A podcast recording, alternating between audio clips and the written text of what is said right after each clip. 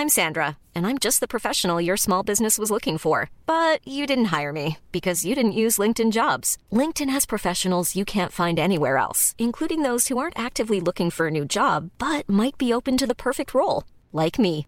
In a given month, over 70% of LinkedIn users don't visit other leading job sites. So if you're not looking on LinkedIn, you'll miss out on great candidates like Sandra. Start hiring professionals like a professional. Post your free job on linkedin.com/people today. Bonjour, je suis Gaël Châtelain-Berry, bienvenue sur mon podcast Happy Work édition spéciale.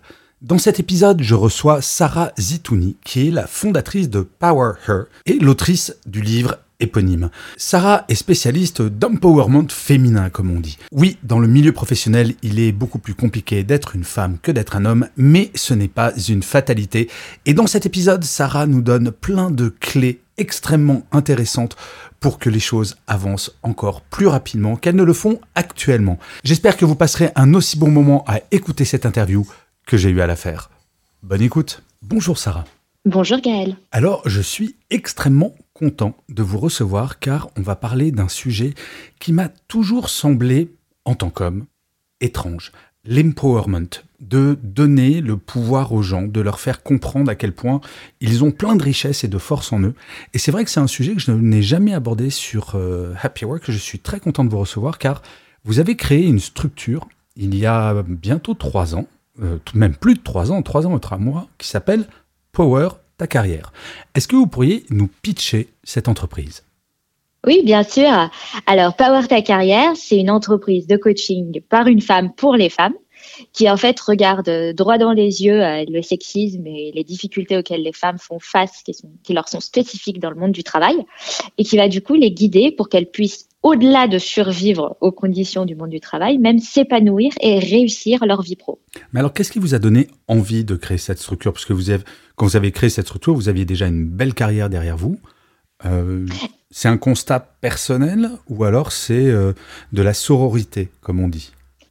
Les, les, deux, Gaël, en fait. Euh, pour partir de mon histoire personnelle, moi, en fait, euh, je suis euh, née en France. Je vis maintenant en Suède, mais je suis née en France et, euh, et je suis de parents immigrés. Mhm. Et je viens aussi d'un milieu populaire. Moi, j'ai grandi dans un quartier HLM. Et, et, en fait, j'ai voulu tout ce que les femmes n'avaient pas le droit de vouloir. Hein. Moi, je voulais une carrière ambitieuse. Je voulais être ingénieure en mécanique.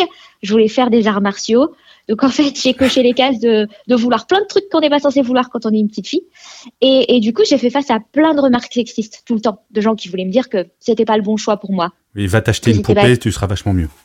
Ouais, c'est ça. Qu'est-ce que tu fabriques, quoi mm. euh, Moi, je voulais, moi, je voulais une voiture télécommandée en fait, et je me suis vengée. Euh, j'ai fini par faire carrière et faire des grandes voitures à la place. Mais, euh, mais entre temps, euh, j'ai rencontré des profs de maths qui me disaient que c'était pas grave si les filles étaient moins bonnes en maths parce que c'est notre cerveau qui est fait comme ça. On peut pas être doué en maths. Euh, des profs de sciences de l'ingénieur qui me disaient, ok, tu fais sciences de l'ingénieur avec nous au lycée, mais t'as pas vraiment compté en faire ton métier. Et ensuite, quand je suis arrivée dans le milieu professionnel, bah, ça s'est pas du tout arrêté. J'ai continué à faire face à à euh, plein de remarques euh, euh, sexistes, au fait qu'on me prenait systématiquement pour l'assistante du chef de projet alors que c'était moi le chef de projet, ce genre de choses. Et, et ça s'est combiné aussi avec tout ce qui est intériorisé quand on est une femme aussi, c'est-à-dire euh, j'étais pas sûre de ma valeur, j'avais pas confiance en moi, j'avais toujours l'impression d'être une fraude, euh, j'avais besoin de bosser sans arrêt pour me prouver et prouver aux autres que j'étais pas arrivée là par accident et, et que c'était pas complètement une erreur. Et, et ça m'a mené à un burn-out à 21 ans. Ah et oui. donc là, j'ai commencé à reconsidérer tout. Je me suis dit, OK, on va pas tenir 42 ans sur ce rythme, il va falloir trouver mieux. Mmh. Et à force de tâtonnement, de reconsidérer, de me dire, OK, comment je, comment je fais, comment je m'en sors, comment j'ai confiance en moi, c'est quoi les codes du monde du travail, euh, qu'est-ce qui fait qu'on réussit? Et ben, en fait, j'ai accumulé 10 ans d'expérience. Je suis aussi devenue entre-temps la plus jeune directrice euh, de la stratégie de l'automobile. Et je vais décider de faire ce livre pour transmettre cette expérience aux femmes qui, elles, peut-être sont encore sur leur chemin de tâtonnement et peut-être même certaines ont prévu de renoncer et, et je veux pas qu'elles renoncent. Je veux qu'elles aient les clés à la place. Alors, vous allez un petit peu vite, Sarah, car nous ne l'avons pas dit. Effectivement, il y a un livre qui s'appelle Power ta carrière. Exactement, pas avoir ta carrière, comment réussir ta vie pro sans y laisser ta peau, et, qui est l'aboutissement vraiment de, cette structure et de ces dix années à chercher comment aider le plus possible. Et aussi au cœur de la structure, j'ai pu coacher plus de 400 femmes, donc forcément j'ai eu des retours, je sais ce qui fonctionne et, je sais aussi quels sont les, problèmes un peu récurrents. Et j'ai voulu du coup tout compiler dans un livre facile d'accès et, aussi euh, pragmatique où on peut utiliser les solutions immédiatement au travail. Mais j'aime bien parce qu'effectivement, je crois que le bon résumé, c'est pragmatique. Et en fait, votre première partie reprend exactement ce que vous venez de dire. La première étape, c'est déjà euh, d'avoir conscience qu'on n'est jamais aussi bien servi que par soi-même et que si on veut des compliments, parce qu'il y a le syndrome de la bonne élève, il y a le syndrome de l'imposteur, il y a tous ces syndromes-là qui généralement touchent plus les femmes que les hommes, même si certains hommes en sont victimes on a tendance à se regarder de façon très méchante. Donc la première étape, c'est de s'aimer soi-même, non? Absolument, Gaëlle. La première étape, c'est la bienveillance vis-à-vis de soi-même. Moi, je, le vois dans mes coachés, je le vois dans ma communauté Instagram. Ces femmes-là sont, et comme vous dites, hein, certains hommes aussi, sont beaucoup plus bienveillants avec leur entourage qu'avec eux-mêmes. Et hmm. moi, c'est le premier truc euh, auquel je les enjoins, c'est vraiment de commencer à se parler comme une amie, de commencer à se traiter comme une amie. Et comment on fait ça? Ben, on ne dirait pas, par exemple, à une amie que non, là, c'était rien, ce truc que j'ai fait. Ce, hmm. ce contrat que j'ai réussi à décrocher, cette réunion que j'ai réussi avec Big Boss, cette journée dont j'avais très peur et qui finalement s'est bien passée grâce à mon travail. Oh, en fait, c'est rien. Je vais même pas la célébrer. Je vais même pas la considérer. Non, on ferait pas ça pour une amie. Au contraire, on la féliciterait. Et moi, j'encourage tous ceux et toutes celles qui nous écoutent à se féliciter, à se récompenser pour leur pas du quotidien qui fonctionne, tout ce qui les mène vers la direction euh, vers laquelle ils veulent aller. Et en fait, ça leur permet d'engranger de, ce positif et de reconnaître aussi leur capacité à accomplir beaucoup de choses. Mais visiblement, si je comprends, enfin si j'ai bien compris ce que vous avez écrit dans ce livre, ça commence très tôt. Vous parlez du bullshit que les parents nous ont raconté à propos du boulot. Vous pouvez nous, nous expliquer ça rapidement? Oui, alors en fait, c'est que le monde du travail a beaucoup changé dans les 20 dernières années, les 15 dernières années, et, le changement est de plus en plus rapide en fait. Il y a vraiment une accélération euh, de cette transformation du monde du travail. Et donc du coup, quand on arrive dans le monde du travail, bah, en général, les clés qu'on a, c'est ce que nos parents nous ont transmis. Moi, mes parents, c'est euh, la classe ouvrière. Hein. Mon père est ouvrier, était ouvrier dans les travaux publics. Ma mère était ouvrière sur une chaîne de montage électronique. Et donc, ils m'ont transmis le bon sens de la classe populaire, c'est-à-dire, il faut travailler dur, il faut pas se plaindre, il faut mériter. Et du coup, si on travaille dur, et eh ben à la fin, on mérite. Et peut-être qu'à leur époque, ça fonctionnait d'une certaine manière, peut-être que si on travaillait bien, ça a été remarqué par le contremaître, et du coup, on pouvait avoir des avantages supplémentaires, on pouvait hmm. passer à des postes plus intéressants, etc. Mais en fait, ça fait très longtemps que ça ne fonctionne plus du tout comme ça, sur la base de mérite dans le monde professionnel. Et quand, comme moi, on vient de cette classe-là, ou même ceux qui, qui viennent de, de classe intermédiaire aussi, on peut avoir engrangé comme ça des croyances et des mythes que nos parents nous ont transmis. Et la réalité, quand on arrive dans le monde du travail, elle est, elle est très difficile. Mais en fait, vous avez défini, euh, sans le dire, le syndrome de la bonne élève ou du bon élève. Si je travaille bien à l'école, j'ai une bonne note. Dans le monde du travail, ça fonctionne pas tout à fait comme ça. Il faut savoir se mettre en valeur. Et quand on est victime du syndrome de l'imposteur, se mettre en valeur, c'est pas forcément la chose la plus simple. Et voilà, et c'est exactement le problème euh, auquel sont confrontées beaucoup de personnes très talentueuses en entreprise. En particulier, comme je vous dis, si en plus on a vraiment euh, pleinement avaler la pilule du la méritocratie ça marche, c'est ceux qui hmm. sont euh, les plus doués qui s'en sortent, etc. Et en fait, malheureusement, ça ne marche pas comme ça. Il faut apprendre à faire son autopromo et il faut déjà déconstruire ce mythe en soi. Mais en fait, vous savez, plus je vous écoute parler, plus je me dis qu'en fait, votre livre, c'est pas que un livre pour les femmes. Je pense qu'il y a pas mal de mecs euh, qui devraient le lire parce que ça s'applique aussi aux hommes. Alors c'est vrai qu'on est dans une société qui est très très très très faite pour les hommes, qu'elle est en train d'évoluer, mais malgré tout, euh, vos conseils sont également valables pour, euh, pour nous, les hommes, non? Alors, tout à fait. Moi, en fait, j'ai toujours tout genré au féminin dans mes posts, mes livres, etc. Mais par exemple, dans ma communauté de, de 140 000 abonnés sur Instagram, ben, il y a 10% d'hommes. Et puis, euh, des fois, il y en a qui arrivent sur la pointe des pieds, puis qui m'écrivent Est-ce que j'ai le droit d'être là? Ben non, mais vous êtes les bienvenus. Il y a du cookie et, des cookies et du lait. Prenez, prenez votre place. Simplement, euh, faudra pas se sentir outré que tout est genré au féminin. Bien si sûr. vous arrivez à vivre avec ça, alors on est parti.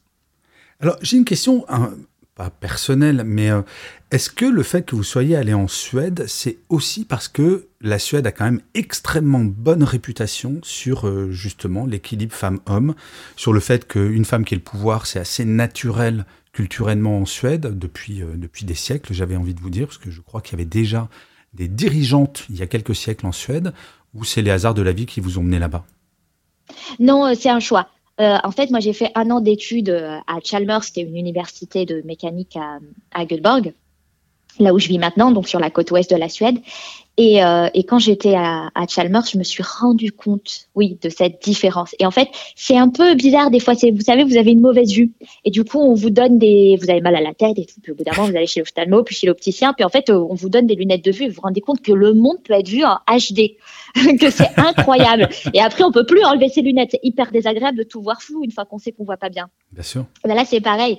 Une fois qu'on se rend compte qu'il y a des endroits où on peut vivre avec beaucoup, alors il n'y a pas d'endroit où il n'y a pas de sexisme, mais avec beaucoup moins de sexisme, ça devient difficile de retourner dans une dans une structure, dans une société euh, où euh, où le racisme est, euh, le sexisme pardon est présent partout. Il est intéressant votre lapsus entre racisme et sexisme. parce, non, mais parce que fondamentalement, la mécanique n'est pas si éloignée l'une de l'autre. Absolument pas. Et en général, euh, on peut se retrouver facilement à l'intersection des deux. Hein. Hmm. Euh, pour peu qu'on soit une femme racisée, donc une femme noire, une femme maghrébine, une femme asiatique, on peut se retrouver à l'intersection des deux. Ça peut être très très désagréable et, vraiment renforcer euh, le potentiel nuisible euh, de ces deux phénomènes de société. Et oui, en l'occurrence, moi, euh, après, euh, j'ai travaillé un an en France. Hein, j'ai eu mon diplôme en France euh, à Lyon et j'ai travaillé dans un laboratoire de recherche. C'est là où j'ai fait le, le fameux burn-out Mhm. à 21 ans où je me suis évanouie devant ma tasse de thé le matin quand même. Hein. En fait, j'ai essayé de me forcer à aller au travail et j'ai juste jamais pu physiquement. Ouais. Euh, et ce qui s'est passé, c'est que je subissais aussi euh, une, un- une des composantes de ce burn-out, c'est aussi cette difficulté à être une femme dans un milieu où personne me ressemble. Euh, Mhm. où je me retrouve en fait avec que des collègues qui sont des hommes, où les, les- mes collègues commentent mes tenues, mes chaussures, euh, où euh, j'ai l'impression de devoir prouver deux fois plus, euh, où en fait il y a un esprit de communauté entre eux, mais qui ne m'inclut pas parce que je ne suis pas comme eux, donc forcément je peux pas être inclus dans cette communauté. Ça, ça a été difficile à vivre. Ouais, J'imagine. En fait, vous savez, plus, vous me parlez, plus je me dis que je vais vous envoyer mon dernier roman en Suède, qui s'appelle Soit un homme, ma fille, et qui explique que malheureusement, la tentation pour une femme peut être d'adopter les codes masculins pour réussir. C'est l'histoire de Constance qui se grime en homme pour devenir PDG. Et elle- Ah, je, je comprends l'idée. Voilà, et elle finit par y arriver, et on- dès le début, on sait qu'elle va révéler la vérité à son comité exécutif. Mais ces codes masculins existent, et il y a quelque chose, le chapitre 4 de votre livre, je trouve très intéressant, parce que euh, vous abordez les choses qu'on n'ose pas demander. Et il semblerait, les études montrent, que une des explications des écarts de salaire femmes-hommes, c'est que les hommes n'ont aucun problème à demander des augmentations, même s'ils ne les méritent pas, alors que les femmes, toujours le syndrome de la bonne élève, estiment que si elles travaillent bien, on va leur donner. Ce que vous appelez les zones sans tabou, les trucs que tu n'oses pas demander, quels sont ces éléments? Alors euh, là-dedans, en fait, je suis allée plus loin avec cette histoire de négociation de salaire parce que je pense que c'est assez générationnel. Et quand on commence à rediviser les études en classes d'âge, on se rend compte que les jeunes femmes, hein, la, la génération des millennials, donc la mienne, et la génération en dessous qui est la Gen Z, euh, il y, a, plus cet écart. Hein. Les femmes demandent euh, leur salaire, Comme quoi, négocient on a leur bien salaire. élevé nos filles. Eh, bien joué. Ouais. Par contre, c'est moins bien perçu.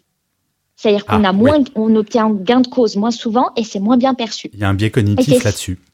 Exactement. Ouais. On continue à se dire le salaire des femmes, de toute façon, c'est le deuxième salaire de la famille. Donc c'est pas si important que ça. Moi, j'ai encore des coachés qui font face à des managers qui leur disent, surtout maintenant qu'en France euh, les impôts sont mensualisés et que si on rend pas le taux, euh, euh, si on n'individualise pas le taux, bah, c'est le taux de la famille qui s'applique. Il y a des managers qui s'en servent. Ils regardent sur la fiche non. de salaire le taux et ils disent à certaines de mes coachés, mais qu'est-ce que tu vas négocier ton salaire? Ton mari gagne une blinde. Parce qu'ils s'en rendent compte grâce à ce taux d'imposition. Donc, petit conseil au passage, Quelle horreur. individualisez vos taux, s'il vous plaît. Non mais alors, là, je- heureusement que je suis debout parce que sinon je serais tombé de ma chaise. Je l'ignorais, honnêtement. Voilà. Ah oui, ça Et va donc, loin quand même. Donc, il y a encore cette idée, l'argent des femmes, c'est pas très important, c'est pas très grave, c'est le deuxième salaire. Est-ce que vraiment faudrait qu'on en fasse toute une histoire? Vous savez, euh, ça, en fait, ça date de 1967, la loi en France qui autorise les femmes à travailler sans l'autorisation de leur mari ou à avoir un compte en banque sur l'autorisation de leur conjoint. Mhm. Donc en fait, en vrai, moi ma mère est née en 54, donc ça vous donne une idée, ça fait une génération et demie en gros qu'on gère notre propre argent. Ah les biais cognitifs qui sont très présents. Mais ça, je vais même aller plus loin, c'est qu'au début du XXe siècle que les femmes ont eu le droit de travailler sans verser leur salaire à leur mec. Voilà, et le salaire, et c'est pareil, le salaire féminin, ça a été aboli à la sortie de la Seconde Guerre mondiale. Avant ça, c'était autorisé en fait euh, de payer les femmes et les enfants, hein, parce que les enfants travaillaient, moins qu'on ne payait les hommes. Ouais. Mais malgré tout, vous voyez, il y a deux jours, non, c'était hier, pardon, j'ai interviewé la DRH de Barilla, les pâtes. Mhm. Et en fait, en 2020, ils n'ont pas dit on va commencer à s'intéresser à la différence de salaire entre les femmes et les hommes. On va imposer. Alors, ils ont mis un énorme budget. Imposer que, à expérience égale, poste égal, salaire égal. Et que si le manager voulait pas que ça soit le cas, fallait qu'il le justifie, mais alors très, très, très, très, très, très sérieusement. Et c'est ce genre d'initiatives qui sont indispensables, notamment parce que Barilla sont intelligents sur ce coup-là. Les études montrent, hein, la, dernière étude qui est sortie, elle est de Morgan Stanley sur le sujet, et ça montre que les entreprises qui ont une meilleure diversité femmes-hommes, et donc en fait qui ont été capables de promouvoir des femmes à des rangs de managers et donc de les payer en circonstances, etc., euh, en fait surperforment par rapport aux autres entreprises avec un chiffre d'affaires qui est 33% plus élevé. Non, mais c'est évident, de toute façon, c'est femme plus homme, c'est de. Enfin, femme plus homme, enfin, toute la diversité, quelle qu'elle soit. On peut parler de diversité de genre, de, euh, de couleur de peau, de religion, d'orientation sexuelle. De la diversité naît la richesse. sinon, on se finit tous euh, entre nous et plus grand chose n'en sort. Et c'est vrai que c'est important que vous rappeliez ces études.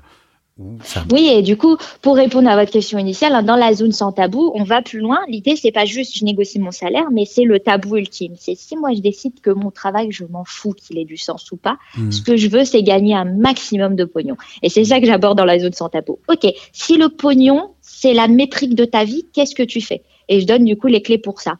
Dans la zone sans tabou, on parle aussi de d'autres grands tabous de la carrière qui en fait Bon, vous voyez, moi, je le reçois dans les DM Instagram. Les gens, ils s'en parlent en soirée après deux verres. Par exemple, l'alcool. Comment hmm. je gère euh, le fait que dans mon entreprise, on boit, euh, il y a des soirées. Euh, est-ce que je dois me prêter à ce genre de rituel? Hmm. Est-ce que si je le veux, je le veux pas Qu'est-ce que je fais? Et donc, j'aborde ça aussi comme une grande sœur ou une tata cool. Euh, pour expliquer ce genre de choses. Euh, il y a aussi, vous voyez, la question euh, autour des relations amoureuses au travail. On sait que beaucoup de Français et de Françaises ont, rencontré leur conjoint ou leur conjointe au travail, mais ça reste une situation hyper compliquée pour les femmes à aborder. Donc évidemment, dans la zone sans tabou, on en parle. Super. Alors, imaginons, il va falloir que vous fassiez vraiment preuve d'une super grande imagination, Sarah, et je pense que vous en êtes capable. Imaginez, je suis une femme, et je vous appelle en disant, bah, je ne sais pas par, par, quel bout prendre le truc. Alors, au-delà d'acheter votre livre, de courir acheter votre livre en premier, ça serait quoi votre premier conseil si vous deviez donner un premier, voire un premier et dernier conseil à une jeune femme qui commence sa carrière Ça serait lequel?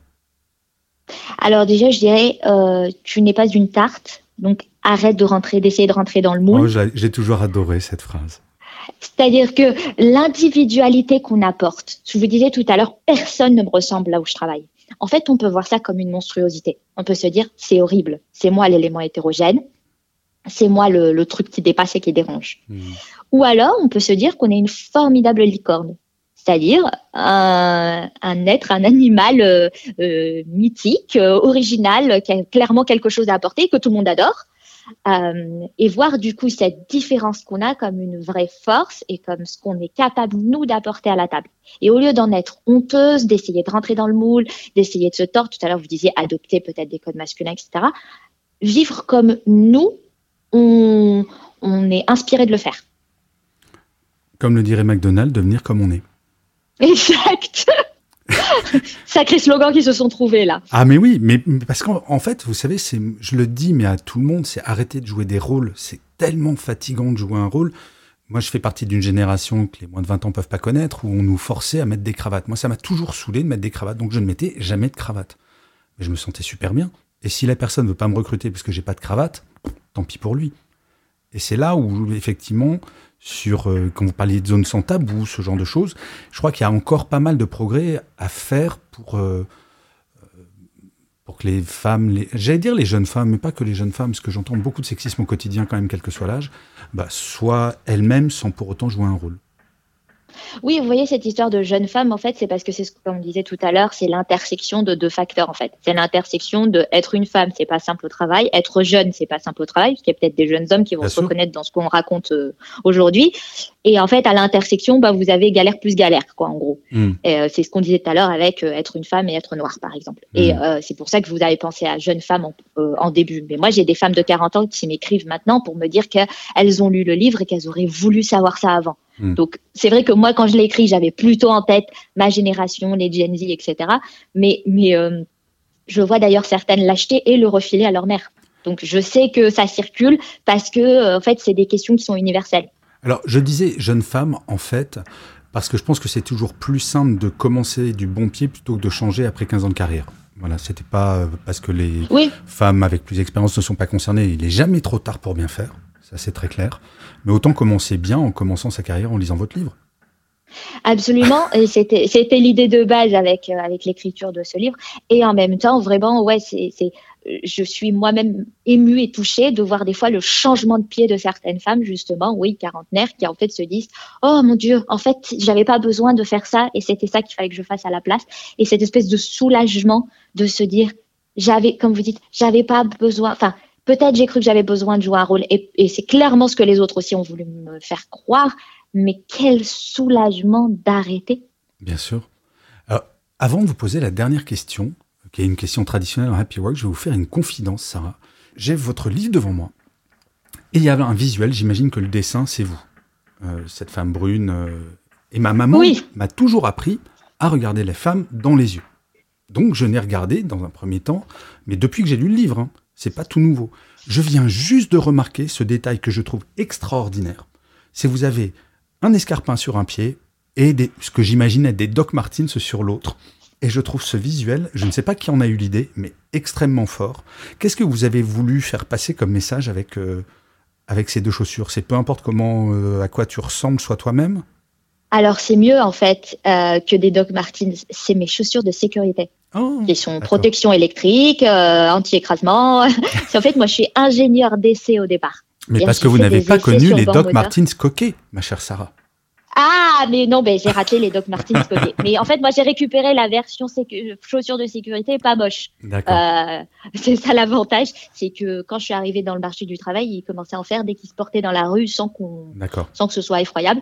Et donc, en fait, c'est, ce dessin vient d'une photo que j'ai faite au départ et qui était sur mon compte Instagram justement qu'on a choisi de mettre pour illustrer le livre. Mhm. Et c'est parce que je voulais montrer euh, justement euh, que toutes les facettes étaient possibles.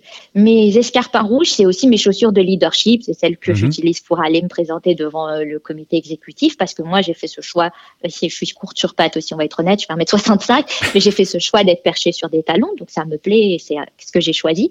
C'est aussi évidemment un marqueur traditionnel de la féminité, donc je trouve ça marrant de mettre ça, surtout en combinaison avec mes chaussures de sécurité qui pour le coup sont larges, bulky, rouges aussi, enfin rouge et noir aussi, et qui sont mon, mon, parcours d'ingénieur, mon hmm. parcours légitime d'ingénieur, une vraie geek des moteurs, quelqu'un qui a toujours voulu travailler dans les voitures et qui est arrivé à la fin. et c'est ça que ça illustre. Mais en tout cas, le livre, au-delà d'être intéressant, ils sont plus très jolis. Donc euh, graphiquement, je vous féliciterai euh, la personne qui a fait le design du livre, parce qu'il est très très joli, très, euh, très coloré, très agréable à lire. Alors, oui, on peut embrasser du coup euh, Laetitia euh, chez Hugo qui s'en est occupée, Laetitia Calafa, et je suis moi aussi honnêtement très très fan du look de mon livre. Ouais, ouais, vous, vous pouvez l'être. Donc bravo à Laetitia, c'est ça? C'est ça. Eh ben, bravo à Laetitia. Alors, ma chère Sarah, on arrive à la fin de cette interview. Et traditionnellement, je pose une question à mes invités qui est quel est votre mantra ou votre citation préférée de tous les temps et pourquoi? Alors, ma citation préférée de tous les temps, euh, je l'ai mise dans le livre parce que pour moi, c'était indispensable qu'elle y soit. C'est une citation de François Giroud qui dit que la femme serait vraiment l'égale de l'homme le jour où un poste important désignerait une femme incompétente. Et je pense que c'est très vrai. C'est d'autant plus vrai au regard du fait qu'on fait exactement l'inverse, c'est-à-dire qu'on jette souvent des femmes euh, dans le, ça s'appelle la falaise de verre. On jette des femmes dans les pires circonstances possibles. En gros, euh, la falaise de verre, c'est une étude sociologique qu'ils ont fait pour se rendre compte qu'on nommait PDG ou à la tête du comité exécutif d'une entreprise euh, les femmes seulement quand l'entreprise avait entre 3 et 6 mois de mauvais résultats consécutifs. En hmm. gros, quand plus aucun homme ne veut le job parce qu'il est eh pourri, on met une femme. Et donc, je trouve que Françoise Giroud, elle explique qu'en fait, c'est l'exact opposé qui va se passer le jour où on traitera vraiment les gens indépendamment de leur genre. On est bien d'accord. Et j'ai toujours adoré cette phrase de Françoise Giroud. Et enfin bref, pour, moi, Françoise Giroud est un modèle. Donc euh, merci beaucoup d'avoir choisi cette citation qui est pleine, pleine, pleine de sens. Sarah, je vous remercie mille fois de m'avoir accordé ce, temps. C'est passionnant. Je mettrai dans le descriptif de, de l'épisode un lien vers votre compte Instagram qui est également assez génial, je dois bien le dire. Un lien pour votre livre et il ne me reste qu'à faire une seule chose, c'est à vous souhaiter Mom deserves the best, and there's no better place to shop for Mother's Day than Whole Foods Market. They're your destination for unbeatable savings, from premium gifts to show-stopping flowers and irresistible desserts. Start by saving 33% with Prime on all body care and candles. Then get a 15-stem bunch of tulips for just $9.99 each with Prime. Round out Mom's menu with festive rosé, irresistible berry chantilly cake, and more special treats. Come celebrate Mother's Day at Whole Foods Market. Plein, plein, plein, plein, plein de bonnes choses dans le grand froid suédois et dans la nuit suédoise, et à vous dire bah, ce que je dis à la fin de chaque épisode de Happy Work. Avant toute chose, prenez soin de vous. À très bientôt, Sarah. Merci beaucoup, Gaël.